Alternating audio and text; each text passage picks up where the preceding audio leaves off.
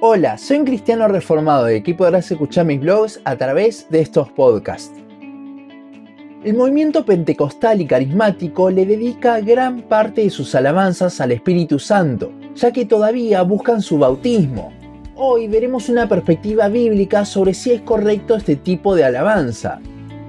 Es muy común en las iglesias carismáticas que la alabanza sea lo que más tiempo ocupa en una reunión, pero no porque hagan muchas canciones, sino porque entre canción y canción están un buen tiempo cantando cosas que les salen del corazón. Si bien no lo veo como algo malo, el problema está en las cosas que se dicen. La mayoría de las veces tiene que ver con que el Espíritu de Dios descienda y llene aquel lugar. Con esto, la mayor parte de la alabanza está dirigida al Espíritu Santo, ya que buscan experiencias sobrenaturales en el medio de las canciones la alabanza ya deja de ser para adorar a Dios. Ahora más bien es para sentirse bien, tratar de sentir alguna emoción que venga de Dios y como resultado dicen que el Espíritu Santo está moviéndose por el lugar. A su vez, con esto, el Evangelio deja de ser el protagonista y las experiencias sobrenaturales toman su lugar, haciendo que Cristo ya no sea el centro, sino el Espíritu Santo. Si bien tanto Cristo como el Espíritu Santo son parte de la Trinidad, son Dios, cada uno tiene su rol. Por esta razón muchos han salido a decir que no es correcto dirigir nuestra alabanza hacia el Espíritu Santo, ya que, según Juan 16:14, el Espíritu Santo está para glorificar al Hijo, a Cristo. Se dice que por esta razón el Espíritu Santo no recibe alabanza, sino que dirige todo hacia Jesús. Esto ha llegado a tal punto en iglesias reformadas que si las canciones dicen algo con respecto al Espíritu Santo, muchas veces se llegan a descartar esas canciones y no se cantan. Estas son las dos posturas, pero ¿cuál es la bíblica? Primero que nada debemos pensar algo.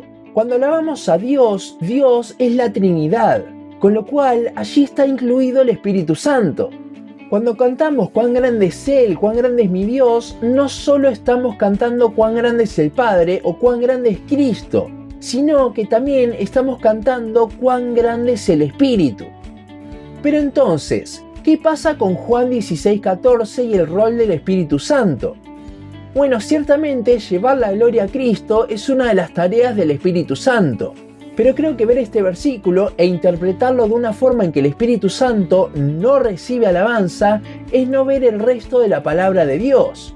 Si vemos el Antiguo Testamento, siempre al que estaba dirigido la alabanza era hacia el Padre.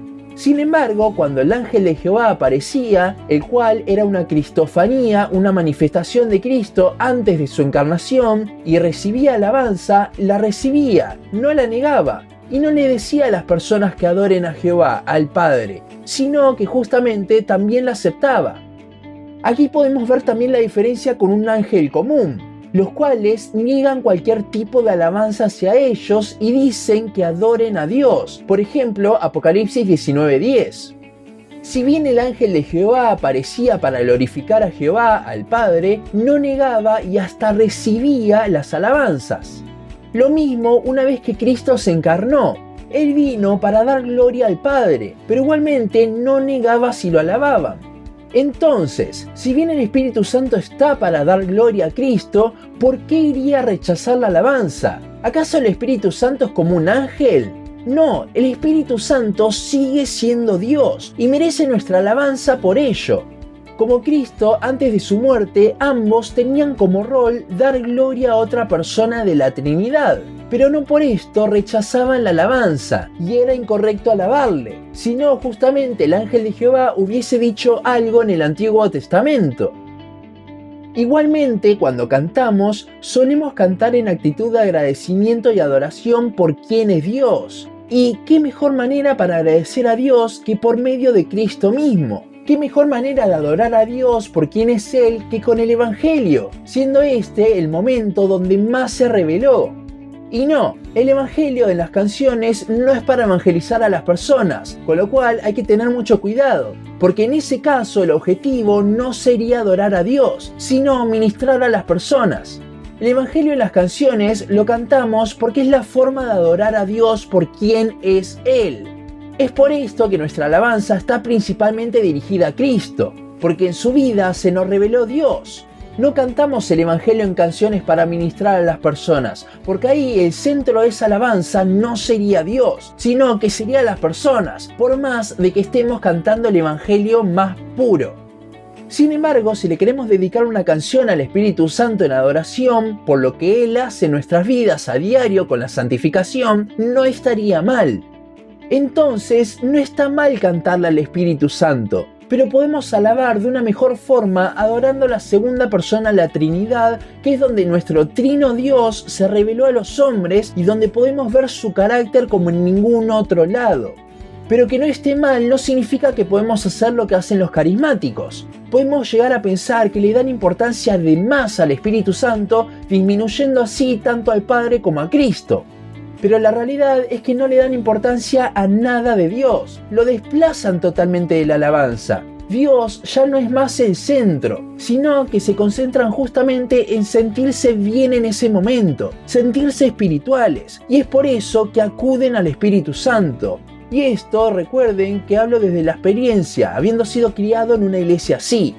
Al no estar el Evangelio en sus alabanzas, no adoran a Dios por quien es Él, sino para obtener beneficios. Obviamente que muchas veces no es intencional esto, pero es lo que hacen con este tipo de alabanza. Al desplazar a Cristo y poner al Espíritu como la figura central de su alabanza, el Evangelio no está en ella. Entonces no pueden adorar a Dios por quien es Él, porque de vuelta, en el Evangelio es donde más se nos reveló Dios. La alabanza entonces para ellos se centra en lo sobrenatural, hay dos polos totalmente opuestos en este tema, pero debe haber un equilibrio. Creo que el decir que alabar al Espíritu Santo no es correcto no surgió tanto por una interpretación bíblica del rol del Espíritu Santo, sino más bien como contraposición de ver a los carismáticos darle tanta importancia a lo sobrenatural que, cabe destacar, no va a suceder porque el Espíritu Santo no tiene que descender más ni llena lugares, sino que ya mora en el corazón de sus hijos y llena nuestras vidas mediante la palabra de Dios. A su vez, los carismáticos le dan suma importancia a la alabanza hacia el Espíritu, pero esta postura que muchos adoptan por contraposición a esto nos hace quitarle mucho protagonismo, ya que entonces el Espíritu Santo no tiene mucha diferencia con los ángeles, los cuales rechazan la alabanza, y esto justamente es lo que dicen muchos reformados que hace el Espíritu Santo. De vuelta, ni una cosa ni la otra. Debe haber un equilibrio. No está mal alabar a la tercera persona de la Trinidad, pero si queremos adorar a Dios por quien Él es realmente, la forma no es a través de buscar experiencias sobrenaturales, sino por medio de la máxima revelación de Dios a los hombres, el Evangelio, Cristo mismo. No debemos rechazar una canción porque menciona el Espíritu Santo, pero a la vez debemos recordar siempre la cruz a la hora de cantar, porque es allí donde Dios nos mostró todo su carácter. Hasta aquí nuestro podcast de hoy. Seguinos en Facebook, Instagram, YouTube y Spotify. En todas nos encontrás como un cristiano reformado. También seguinos en uncristianoreformado.blogspot.com para leer el resto de nuestros blogs. Nos vemos en la siguiente ocasión.